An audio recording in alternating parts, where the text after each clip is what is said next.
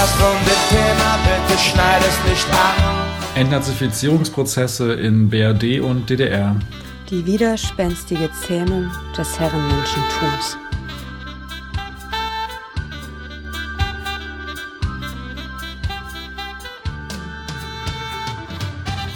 Hallo, ich bin Konrad. Ich beschäftige mich seit einigen Jahren mit dem historischen und gegenwärtigen Faschismus in Deutschland und auch mit den Verstrickungen meiner Großeltern und ihrer Generation. Außerdem bin ich aktiv in der Bewegung für Klimagerechtigkeit. Ich bin geboren und habe meine Kindheit verbracht in der späten DDR und meine Jugend habe ich verbracht in der nicht mehr DDR und noch nicht ganz Bundesrepublik.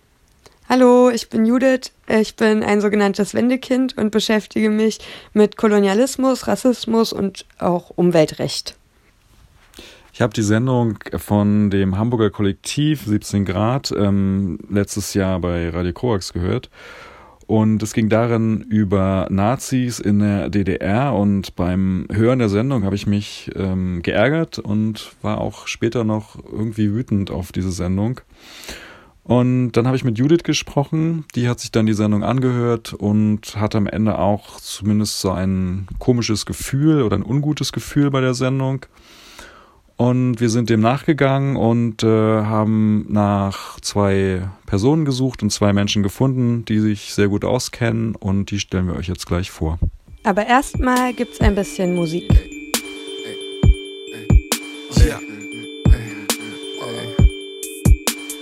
Berlin, Androgyn. Totalität, Röge, Gesellschaft. Totalität, Röge, Gesellschaft. Totalitäre Gesellschaft, nenn mich Boris Jelzin. Ich will nur im Suff alleine sein, ich will nicht um die Welt ziehen. Totalitäre Gesellschaft, sie ist mitten in mir drin. Und bevor sie ausbricht, lege ich mich lieber hin. Totalitäre Gesellschaft, komm mir nicht mit DDR. Die EU braucht keine Mauer, denn sie hat das Mittelmeer.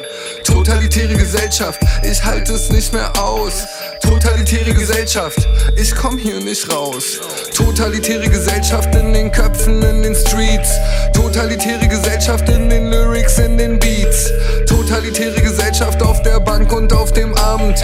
Bitte, bitte, bitte, bitte, bau mir einen Bland. Du willst CDU für eine totalitäre Gesellschaft. Homophobie in deiner Crew, das ist totalitäre Gesellschaft. Du gehst zu Deutschrap-Konzerten für die totalitäre Gesellschaft. Wir sind Ostberliner Weltmacht.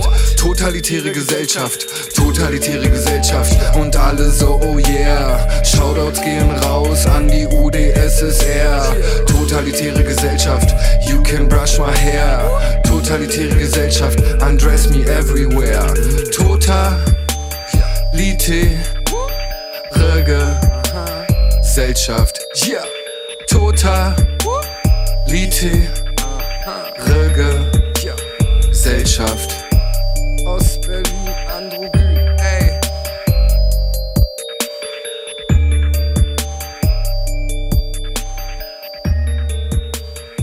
Diese Sendung läuft zum ersten Mal am 8. Mai 2021. Seit 76 Jahren wird versucht, Deutschland zu entnazifizieren. Darüber sprachen wir mit äh, Jutta Hanisch im Büro der VVN BDA Berlin und mit Susan Neimann online im letzten Jahr 2020.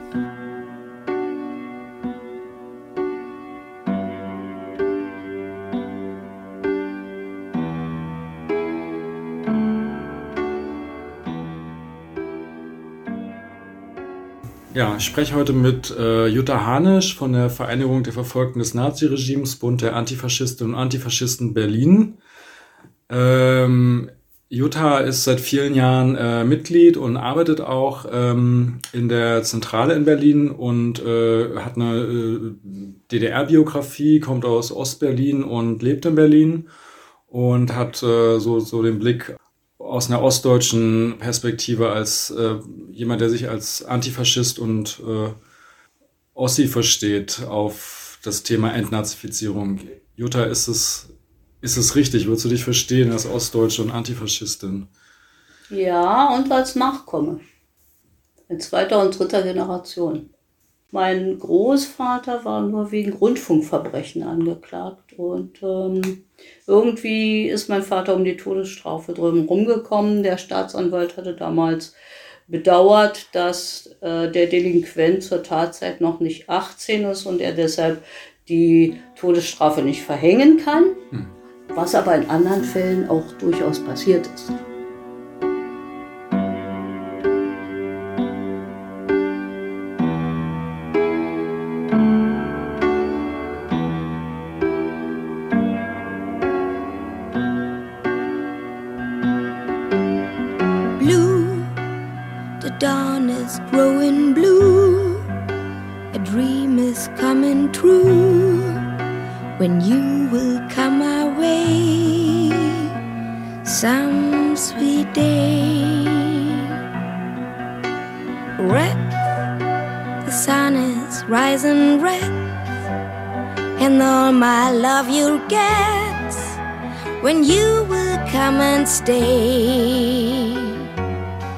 Someday.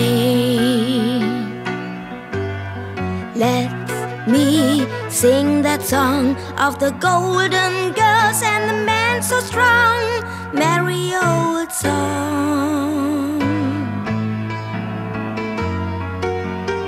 When everybody else is gone, of the golden old song.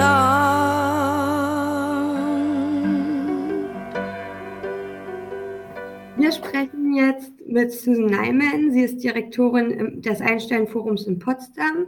Guten Tag, Susan Neiman. Guten Tag. In Ihrer Arbeit spielt die Vergangenheitsaufarbeitung ja eine wichtige Rolle. Insbesondere in dem neuen und sehr viel besprochenen Buch von den Deutschen Lernen vergleichen Sie den Umgang mit dem historischen Unrecht in Deutschland und auch in den USA. Können Sie uns noch einmal kurz erklären und auch unseren Zuhörerinnen, was Sie genau unter Vergangenheitsaufarbeitung verstehen und was Sie daran besonders fasziniert? Ja, unter Vergangenheitsaufarbeitung, ich benutze schon nicht das Wort Bewältigung, weil das suggeriert, dass man das äh, einmal für immer irgendwie bewältigen kann. Das glaube ich nicht. Ich benutze aber auch nicht das Wort Erinnerungskultur, weil ich das viel zu euphemistisch finde. Also Vergangenheitsaufarbeitung ist eine Auseinandersetzung mit äh, der Seiten der eigenen Geschichte, für die man sich schämt, äh, die also verbrecherisch oder mörderisch äh, gewesen ist.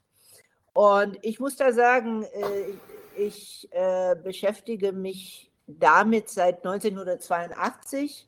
Äh, schwer sich vorzustellen, aber als ich dann als Doktorandin nach Berlin kam, mit einem Vollbreitstipendium voraussichtlich für ein Jahr, war es sehr ungewöhnlich, dass Amerikaner, die nicht mit den Armee waren, und äh, noch ungewöhnlicher, dass Juden überhaupt Zeit in Deutschland verbringen. Das war schon äh, für viele äh, Nicht-Deutscher ein Tabubruch und für viele Deutsche war ich die erste Jüdin, die sie je gesehen hatten. Oder jedenfalls soweit sie wüssten. Ja. Ähm, also ich kam schon äh, hin mit, ich würde sagen, nicht unbedingt ein Gefühl von Angst, aber es war schon nicht, wie es heute ist, wo Tausende von Amerikaner, amerikanische Juden, äh, Israelis äh, nach Berlin kommen.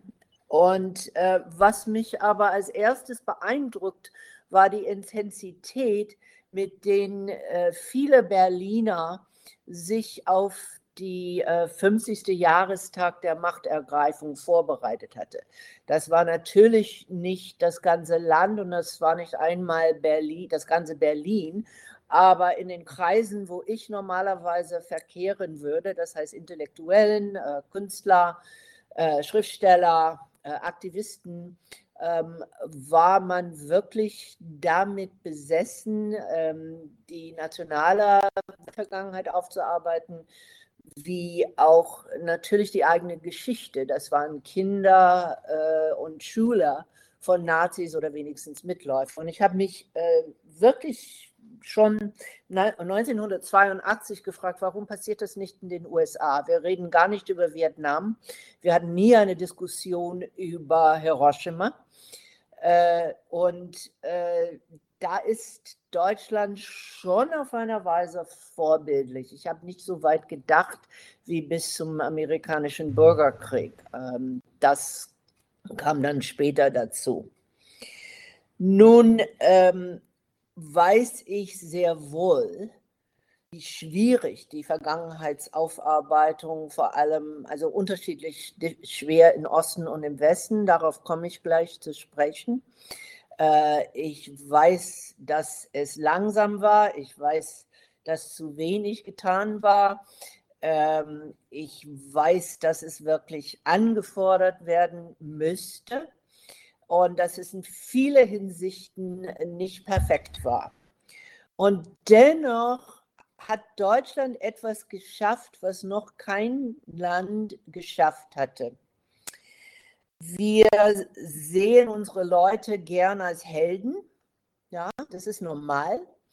Ähm, wenn wir sie nicht als Helden sehen können, äh, sehen wir sie gerne als Opfer. Und es war schon ein Schock äh, zu, äh, zu lernen. Und es hat bei mir wirklich vielen Jahren gedauert, äh, zu kapieren, dass die meisten Westdeutsche sich als die schlimmsten Opfer des Zweiten Weltkriegs betrachtet haben. Weil von außen gesehen äh, haben wir immer Deutschland als die schlimmste Täter des Weltkriegs gesehen und äh, vielleicht sogar der Weltgeschichte.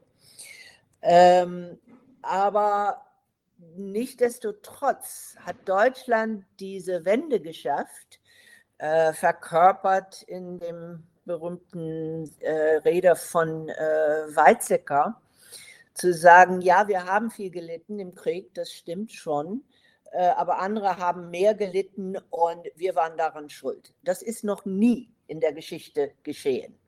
Äh, auch widerwillig, auch schleppend, auch äh, wie, wie man das sehen möchte.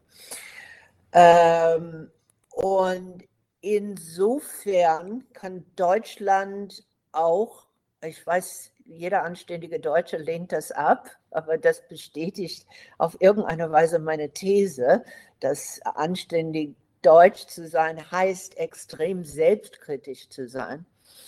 Ähm, Deutschland kann trotzdem ein Vorbild sein für anderen Ländern. Und wenn man äh, sich überlegt, ich habe mich auf die USA konzentriert, weil äh, erstens, weil ich daher komme äh, und weil mich die Politik und die Rassenpolitik dort einfach mehr bewegt als in irgendeinem anderen Land.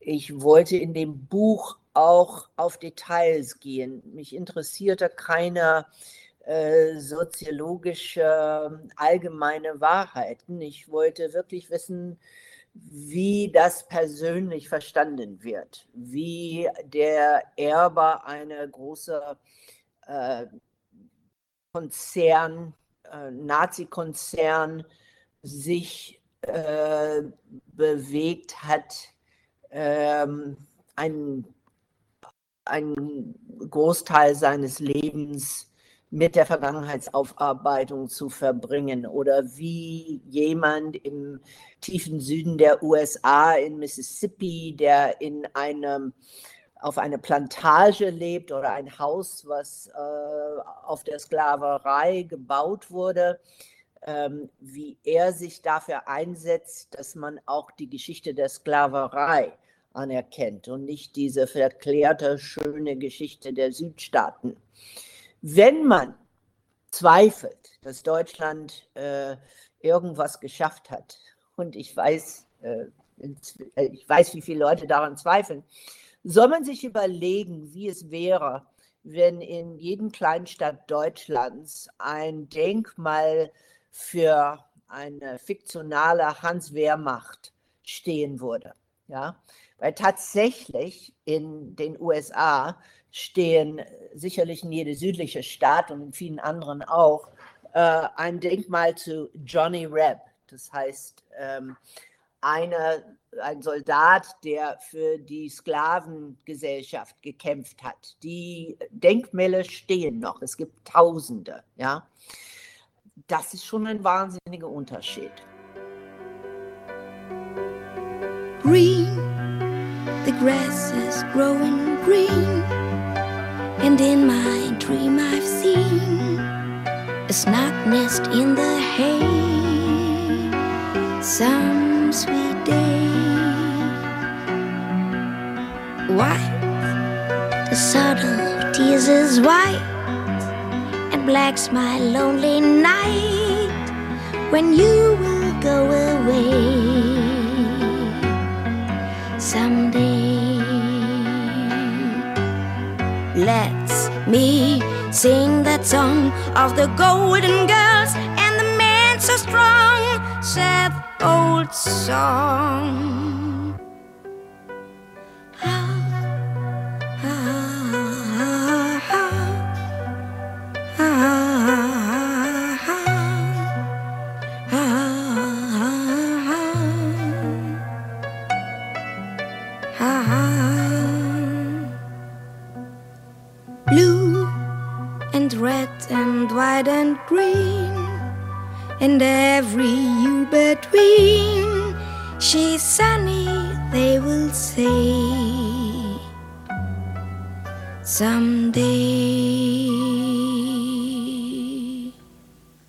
Sage das jetzt einfach mal. Mein Großvater war so ein bisschen anarchistisch angehaucht. Der sagte, 1945 hätte man 90 Prozent aller Deutschen an die Wand stellen müssen. Das wäre nämlich die konsequente Entnazifizierung gewesen. Das kann man doch nicht machen. Ja. Das heißt, du kannst doch ein, ein Land nur aufbauen mit den Menschen, die du hast. Also musst du auch Kompromisse eingehen und musst also ein bisschen sortieren. Wer sind die wirklichen Verbrecher? Wer sind die wirklich Belasteten? Und wen kannst du versuchen, ähm, weltanschaulich und politisch mit ihm zu diskutieren und zu überzeugen, dass es der falsche Weg war. Es ist ja ganz häufig so gewesen, dass Leute, die kamen aus dem KZ, waren auf dem Todesmarsch, waren auf dem Todesmarsch, wurden befreit. Und wenn sie noch einigermaßen beisammen waren, dann wurden sie sofort zum Bürgermeister im nächsten, in dem Ort, wo sie waren, gemacht. Äh, wie in dem Film Ich war 19 von Konrad Wolf. Ja, das war so. Mein, meinem Großvater ging es auch so. Der kam in sein Heimatdorf zurück, als er aus dem Zuchthaus kam, ja, und wurde Bürgermeister. Weil die Alliierten wussten, der kommt aus dem Knast. Ja, sie sind also ziemlich bald, sind ähm, ähm, Antifaschisten und äh, vor allem äh, Widerstandskämpfer, die aus den Reihen der Kommunisten kamen, aus den Funktionen entfernt wurden. Es gab ja dann äh, im Zuge des aufkommenden Kalten Krieges passierte das. Ähm, und in der sowjetischen Besatzungszone eben nicht.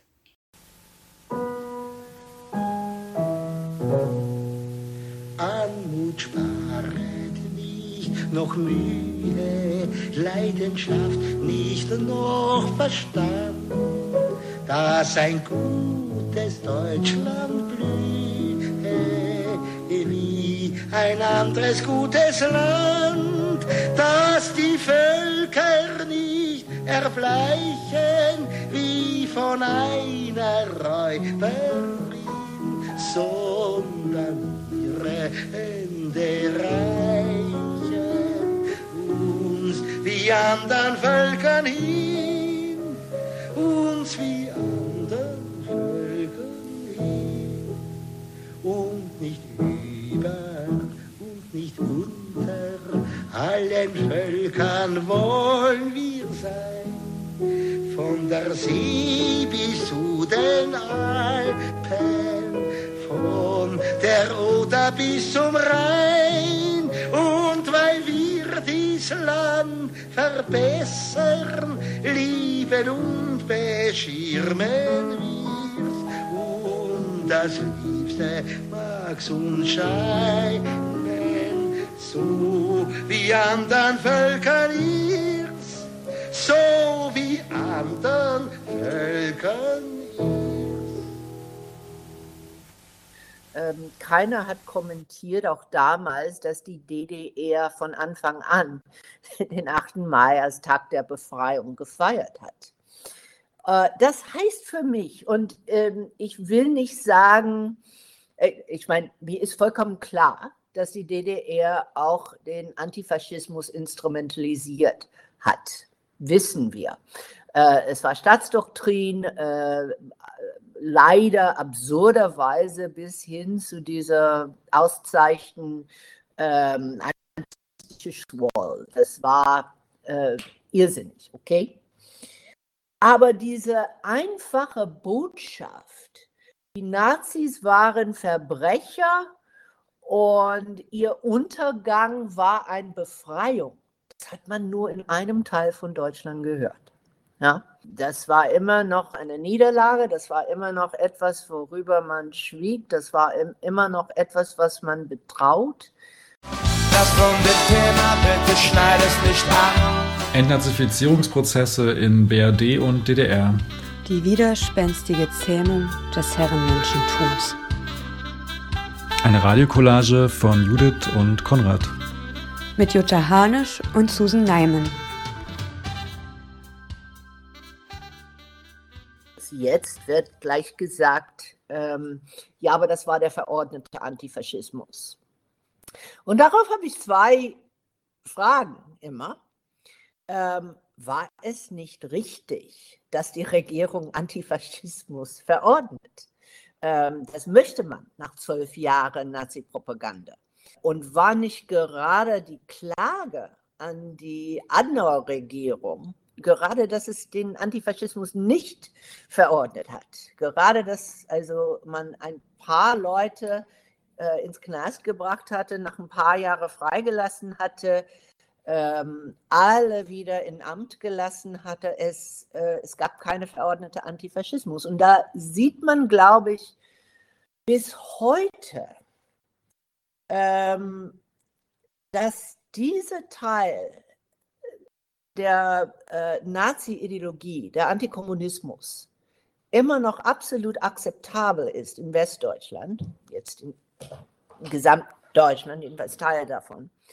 Ähm, und da ist überhaupt keine Vergangenheitsaufarbeitung. Und ich finde das ähm, äußerst problematisch.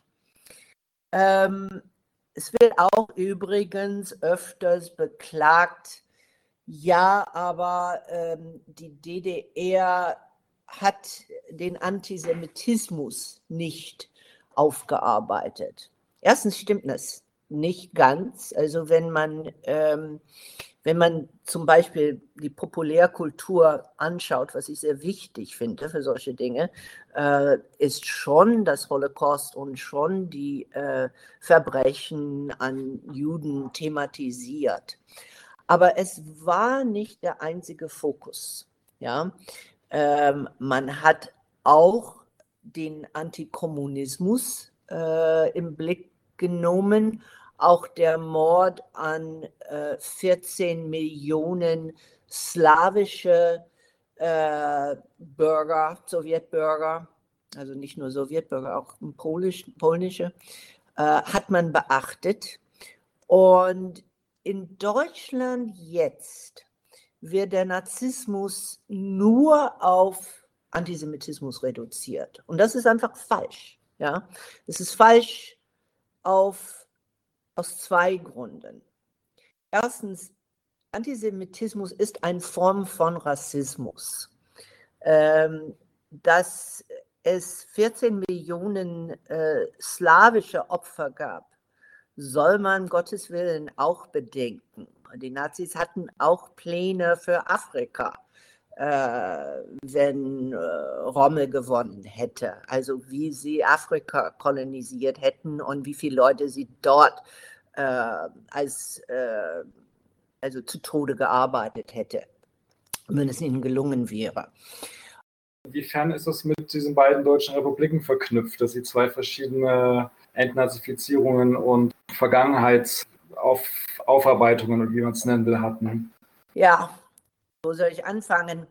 Ähm, warum es immer noch so viel Emotionen äh, hervorruft, verstehe ich selber nicht ganz. Ich kann nur sagen, ich habe Hassbriefe darauf bekommen. Das ist natürlich der provozierendste Teil des Buches.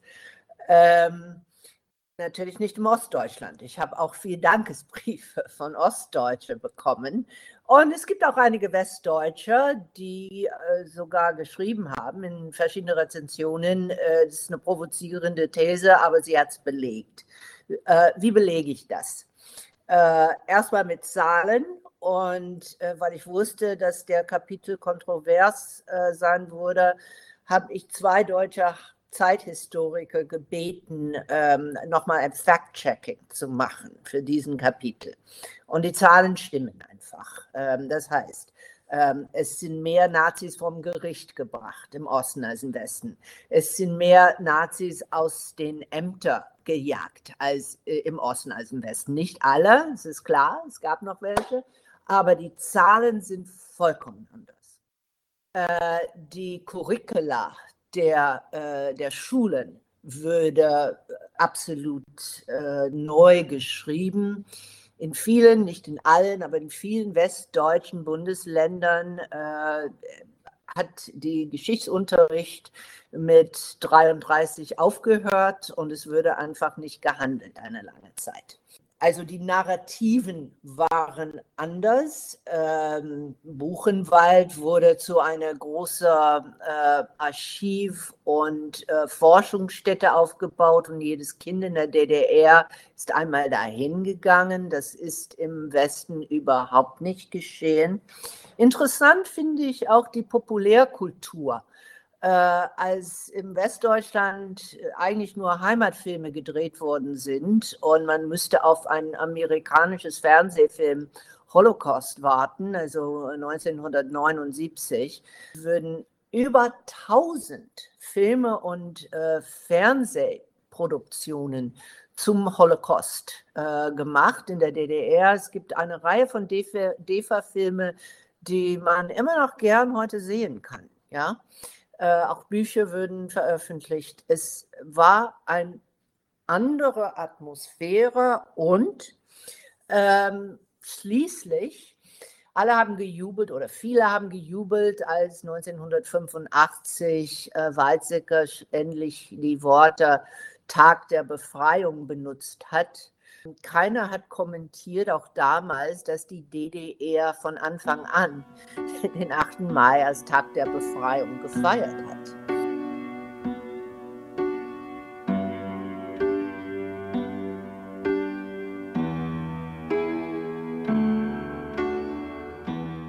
Das war gerade ein Beitrag von Susan Neiman mit ihr und mit Jutta Hanisch haben wir, also Konrad und ich, uns für diese Radiocollage über Entnazifizierungsprozesse und deren Wahrnehmung unterhalten.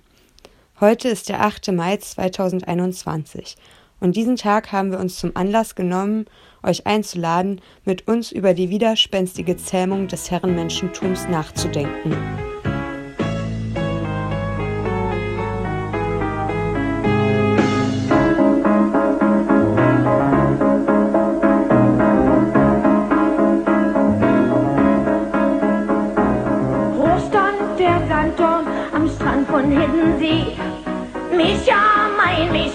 all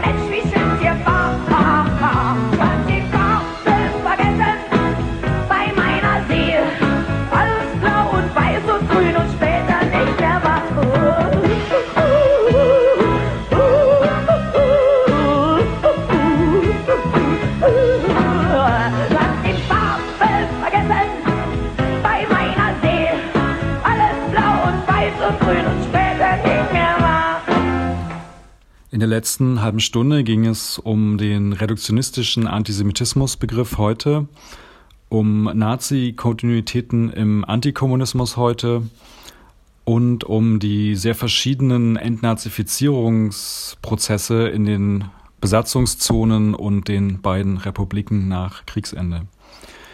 In der kommenden halben Stunde werden wir sprechen über die Hintergründe und Wurzeln des rechten Terrorismus heute, über die Rolle der Geheimdienste und das Problem mit der Polizei und dem Sicherheitsapparat sowie über einige Gründe für die Erfolge der AfD und der neuen Rechten in Ostdeutschland. Das runde Thema, bitte schneid es nicht an. Entnazifizierungsprozesse in BRD und DDR. Die widerspenstige Zähmung des Herrenmenschentums. Eine Radiokollage von Judith und Konrad. Mit Jutta Harnisch und Susan Neiman.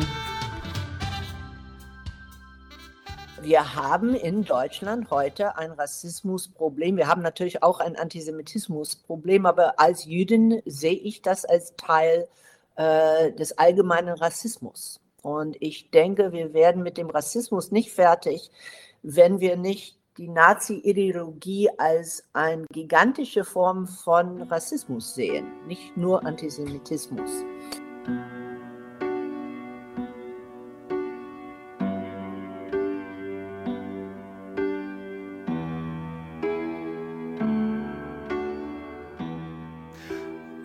Lass mich noch einmal auf die, lass uns noch einmal kurz zur Polizei zurückkommen, Mhm. weil die ist ja gerade so ein großes Problem. Ähm, äh, würdest du sagen, es gab keine alten Nazi-Strukturen in der Polizei in der DDR? Weil Es gab keine alten Nazi-Strukturen in der Polizei. Davon bin ich überzeugt.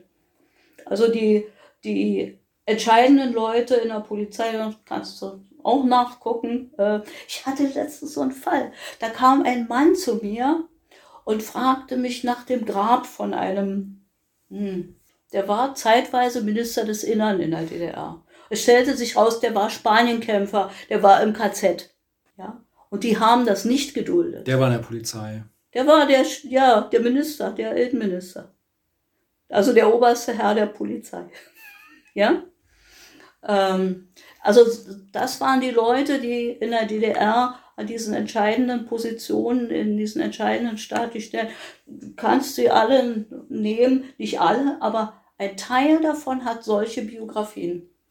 Jetzt habe ich eine sehr heretische Frage. Liegt Mhm. es daran, dass die Polizei und die Staatssicherheit so, so unbeliebt bis hin zu verhasst gewesen ist, weil äh, der Sicherheitsapparat aus tendenziell aus Antifaschisten bestand und die Mehrheit der Deutschen eben doch Mitläufer gewesen sind? Ich denke, es gab noch einen Unterschied zwischen Polizei und Staatssicherheit, auf jeden Fall. Ähm, und ich denke, dass, äh, ja gut, Geheimdienst ist äh, nie sonderlich ähm, beliebt. Zunächst mal, ja, egal welchen Inhalts. Ich denke aber, dass dieses große Ausmaß der Bespitzelung, die das dann angenommen hat und der, der Prioritätensetzung, äh, die da lautete, den eigenen Bürgern erstmal zu misstrauen, äh, dass das äh, das Entscheidende war.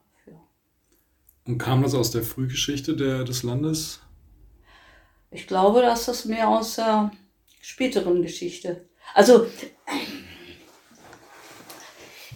Ich denke, dass die Besetzung von vielen Posten mit Antifaschisten, die vieles und auch ganz Schlimmes erlebt haben, dass das manchmal auch dazu geführt hat, dass sie, wie soll ich sagen, dass sie übervorsichtig, überwachsam waren und dass sie andererseits, ich sage es jetzt mal auf einer, auf einer ganz elementaren Art, äh, stell dich nicht so an, wir haben ganz anderes überlebt.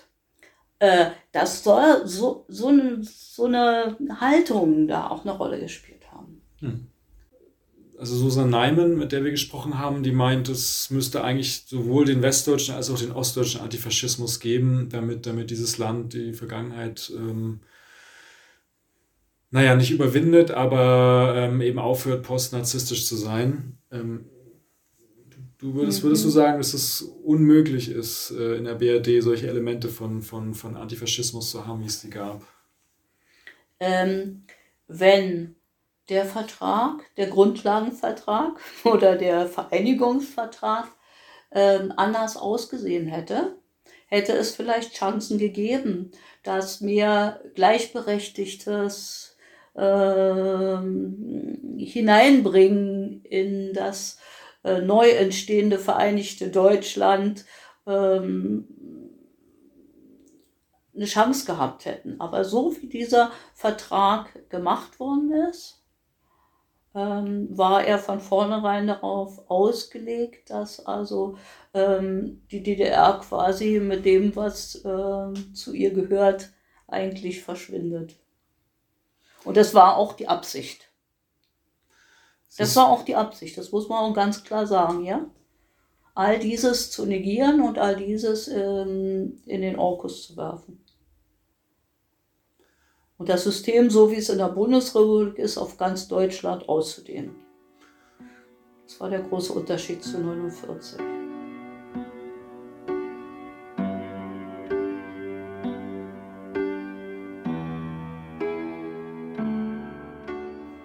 Aber diese Frage mit der AfD haben wir immer noch nicht beantwortet übrigens. Ja.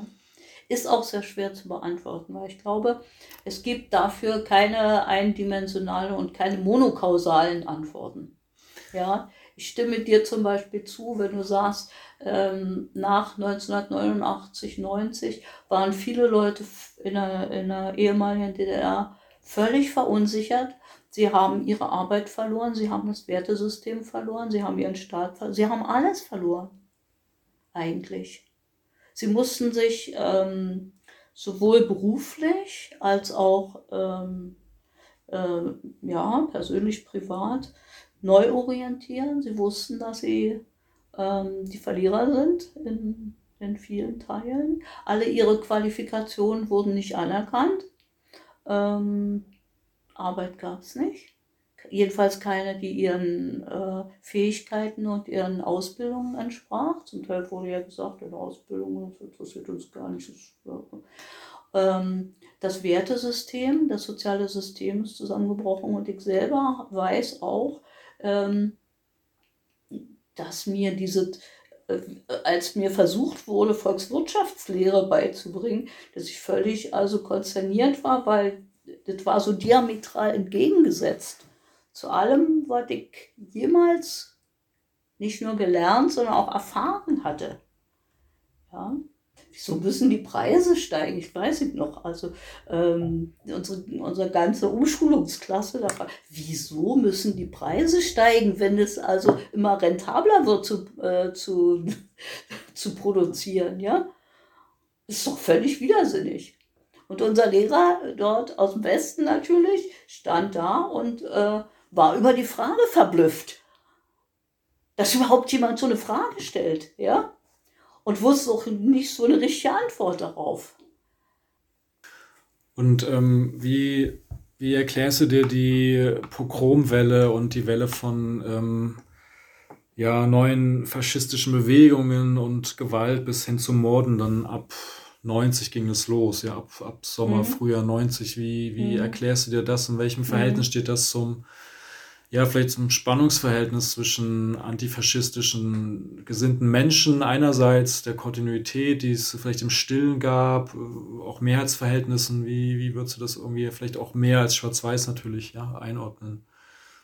Also es gab eine ganze Menge Probleme in der DDR, die zum Beispiel damit zu tun hat, dass man sich mit Fragen von, von Alltagsrassismus, mit Fragen von Nationalismus nicht ordentlich auseinandergesetzt hat und in dieser Richtung auch nicht politisch gearbeitet hat.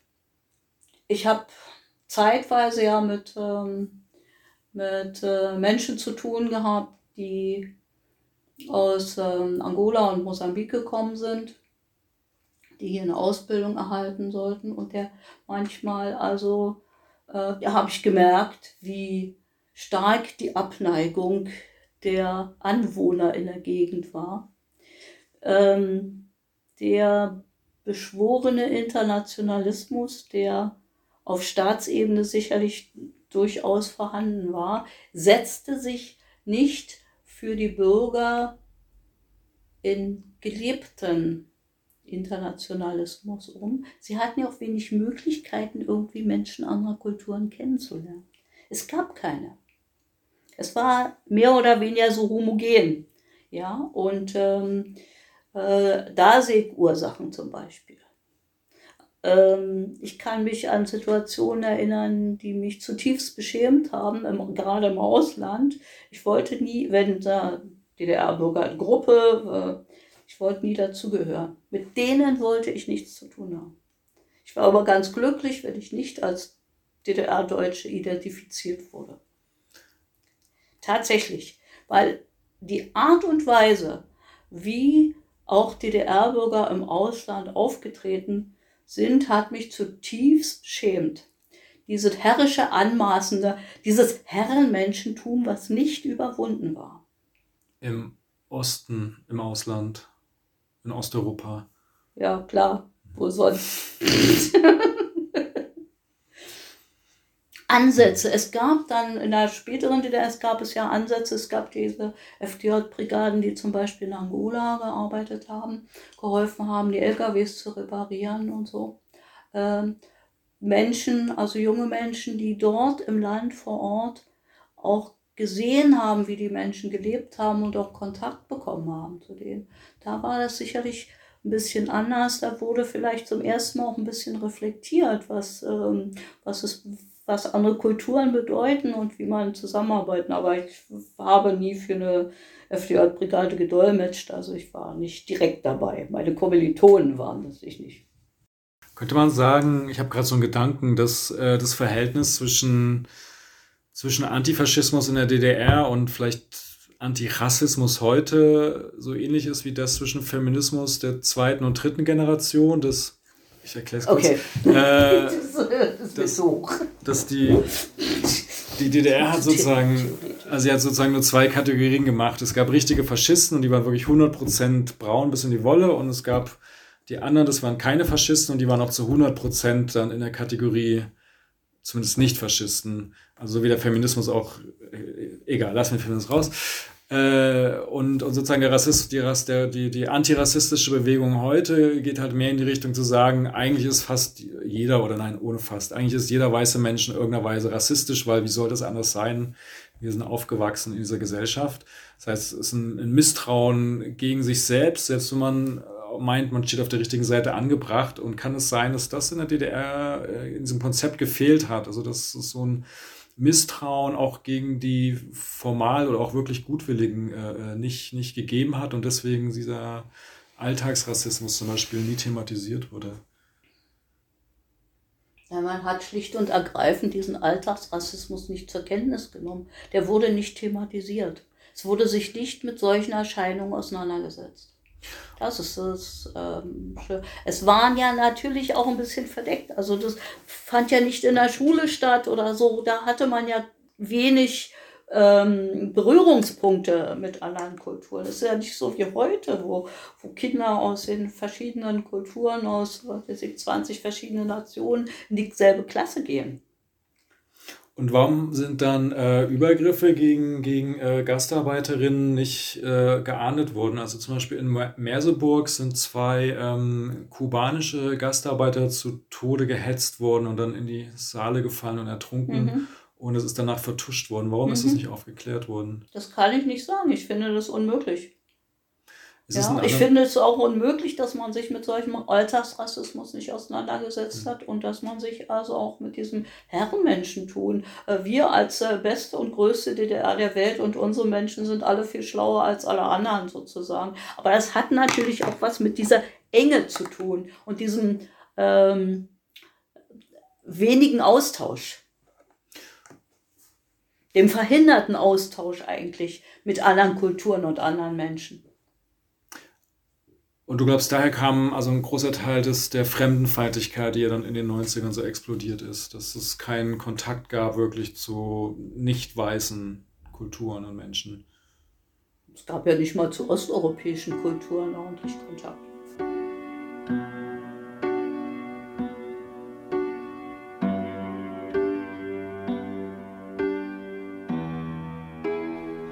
Am 8. Mai sollten wir uns erinnern, wer die Hauptlast getragen hat, Europa vom deutschen Hitlerfaschismus zu befreien. Die sowjetische Rote Armee und ihre Verbündeten. Vor dem letzten Interviewblock verlesen wir den Schwur von Buchenwald vom 19. April 1945, auf den sich die VVN BDA seither beruft und aus dem sie hervorgegangen ist. Wir verlesen den Schwur zum Gedenken an die, die vor uns gekommen sind und zur Ermutigung für alle, die sich heute diesem Ziel verpflichtet fühlen. Wir Buchenwalder, Russen, Franzosen, Polen, Tschechen, Slowaken und Deutsche, Spanier, Italiener und Österreicher, Belgien, Belgier und Holländer, Engländer, Luxemburger, Rumänen, Jugoslawen und Ungarn kämpften gemeinsam gegen die SS, gegen die narzisstischen Verbrecher, die, für unsere eigene Befreiung. Uns beseelte eine Idee. Unsere Sache ist gerecht.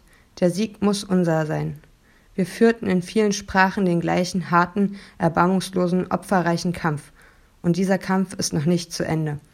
Doch noch wehen die Hitlerfahnen, noch leben die Mörder unserer Kameraden, noch laufen unsere sadistischen Peiniger frei herum.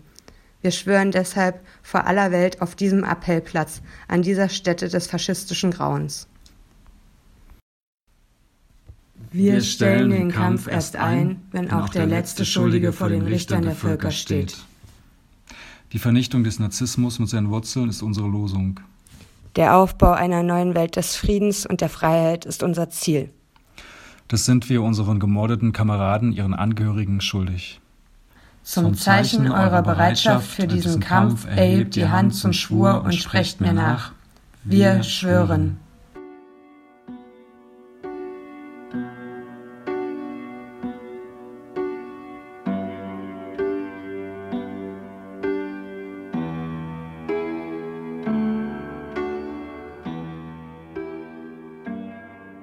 Wir haben jetzt leider schon die Zeit ein bisschen äh, fast ausgereizt. Deswegen würde ich sagen, äh, Konrad, du darfst noch eine Frage stellen. Wir haben ja auch ein bisschen Puffer. Mhm. Ja. Ähm, okay, dann die letzte Frage. Ähm, zur Gegenwart. Ähm, ich äh, selber hatte die zweifelhafte Freude, die 90er Jahre selber zu erleben in Ostdeutschland und habe mich da sehr ähm, berührt gefühlt, auch beim Lesen dieses Teils in Ihrem Buch. Und äh, die Situation in den 90ern nach der Wiedervereinigung ist ja die gewesen, dass ähm, alles, was DDR gewesen ist oder vermeintlich mit ihr zu tun gehabt haben sollte, was oft ja gar nicht gestimmt hat, äh, aber äh, das ging damals sehr durcheinander, äh, abgelehnt worden ist. Und äh, das ist auch nicht meine Idee, ja, aber ich, wahrscheinlich, die haben sie auch geschrieben, wahrscheinlich, ja. Ähm, ich erinnere mich nur noch nicht ganz genau an das Buch, aber äh, im Zuge der Ablehnung der DDR Anfang der 90er ist auch der, auch der Antifaschismus, so wie die DDR hatte, abgelehnt worden. Ähm, teilweise auch von Ostdeutschen, teilweise auch von Linken, also es ging sehr durcheinander. Ähm, heute ist es so, dass ähm, eigentlich kein Sprechen über Antifaschismus äh, oder auch über Nazis möglich ist, ohne dass ein Aber kommt. Also das Aber kommt sowohl in der politischen Praxis, aber es kommt auch verbal. Also ich warte immer schon drauf, wenn es heißt, äh, deutsche, was weiß ich, Verfassungsschutz muss gegen Nazis vorgehen, dann warte ich darauf, es kommt aber auch gegen Linke. Ähm, und äh, nun hat Deutschland offensichtlich ein Rassismusproblem, ein Antisemitismusproblem. Es gibt jetzt auch äh, ähm, Attentäter wie in den USA. Also inwiefern würden Sie die Verbindung sehen? Inwiefern steht sich der deutsche Staat oder vielleicht auch die gesamte Gesellschaft heute äh, selber im Weg, gegen Rassismus und äh, Nazis äh, vorzugehen, äh, aufgrund dieses ähm, Verhältnisses eben zur Vergangenheit äh, und vielleicht insbesondere zur DDR? Inwiefern sozusagen ist das eine Hypothek auf die Gegenwart?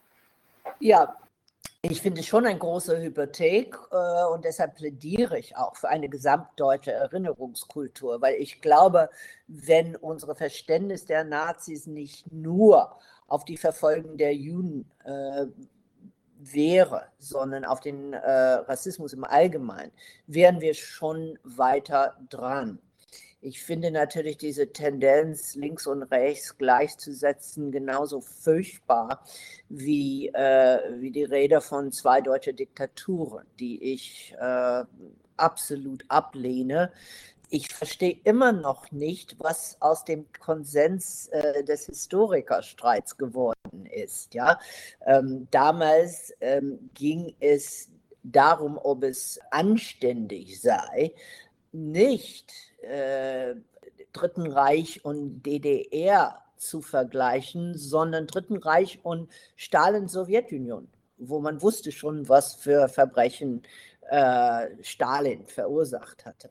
Und auch damals hat nicht nur linke Philosophen wie Jürgen Habermas, sondern Leute wie Rudolf Olkstein äh, gesagt, nee, die beiden dürfen wir nicht vergleichen. Ich verstehe nicht, warum das immer noch äh, verglichen wird, wie Sie sagen, auch mit einem Aber. Ähm, ich kenne hunderte von Leuten, die sagen, ich will ja nicht gleichsetzen, aber. Und dann setzen sie gleich. Ja. Ähm, also ähm, die Räder von links und äh, rechts, Gewalt musste endlich aufhören. Wir sehen doch international, sowohl in Deutschland äh, wie auch in den USA, solche Gerede werden in den USA natürlich von äh, Trump hochgehalten und es stimmt einfach nicht. Selbst der FBI sagt, also äh, Gewalt geht von rechts aus. Ähm, ich sage nicht, dass die Linke nie äh, gewalttätig waren, aber zurzeit sind die Gefahren wirklich von rechts. Allerdings ähm, und ich will das nicht kleinreden. Natürlich haben wir hier noch äh, Rassismusprobleme. Aber äh, um die zu äh, beheben, müssen wir auch in Deutschland anerkennen, dass wir hier Fortschritte gemacht haben. Und ich weiß, ich bin halt älter als ich beiden. Ich äh, habe das Land beobachtet seit 1982.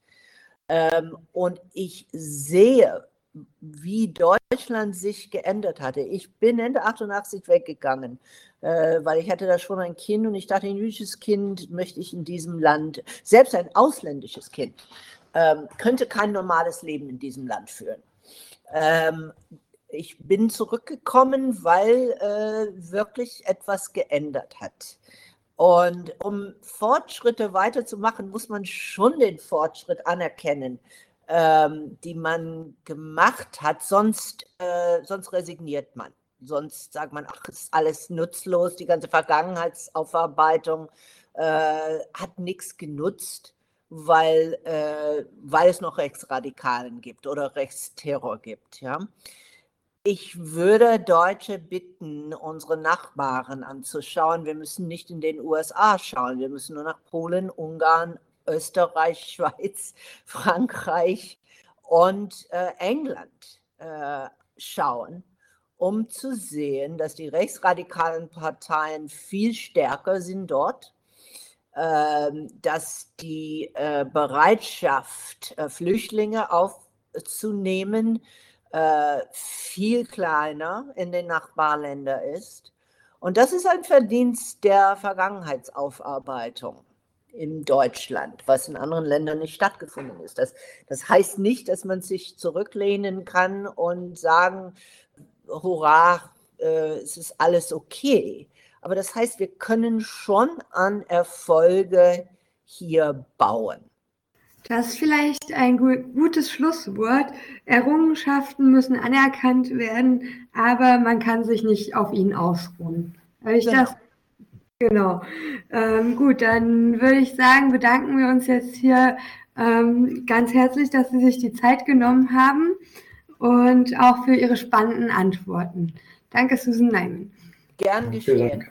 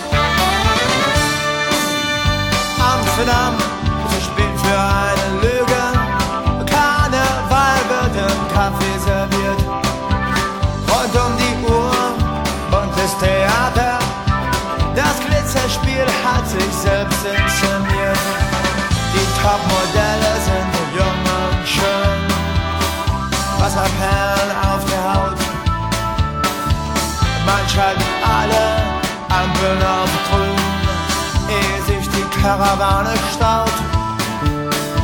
Ein Komödiant schneidet mir Grimassen, bloß für Kleingeld gibt das Lied her. Er zeigt den einfachen Banditen und du brauchst deine Bibel nicht mehr. Das wunde Thema, bitte schneid es nicht an, auf Schicksalsschlag oder gewollt. Klar, wer das Tempo durchhalten kann. No. Vom Skateboard überall.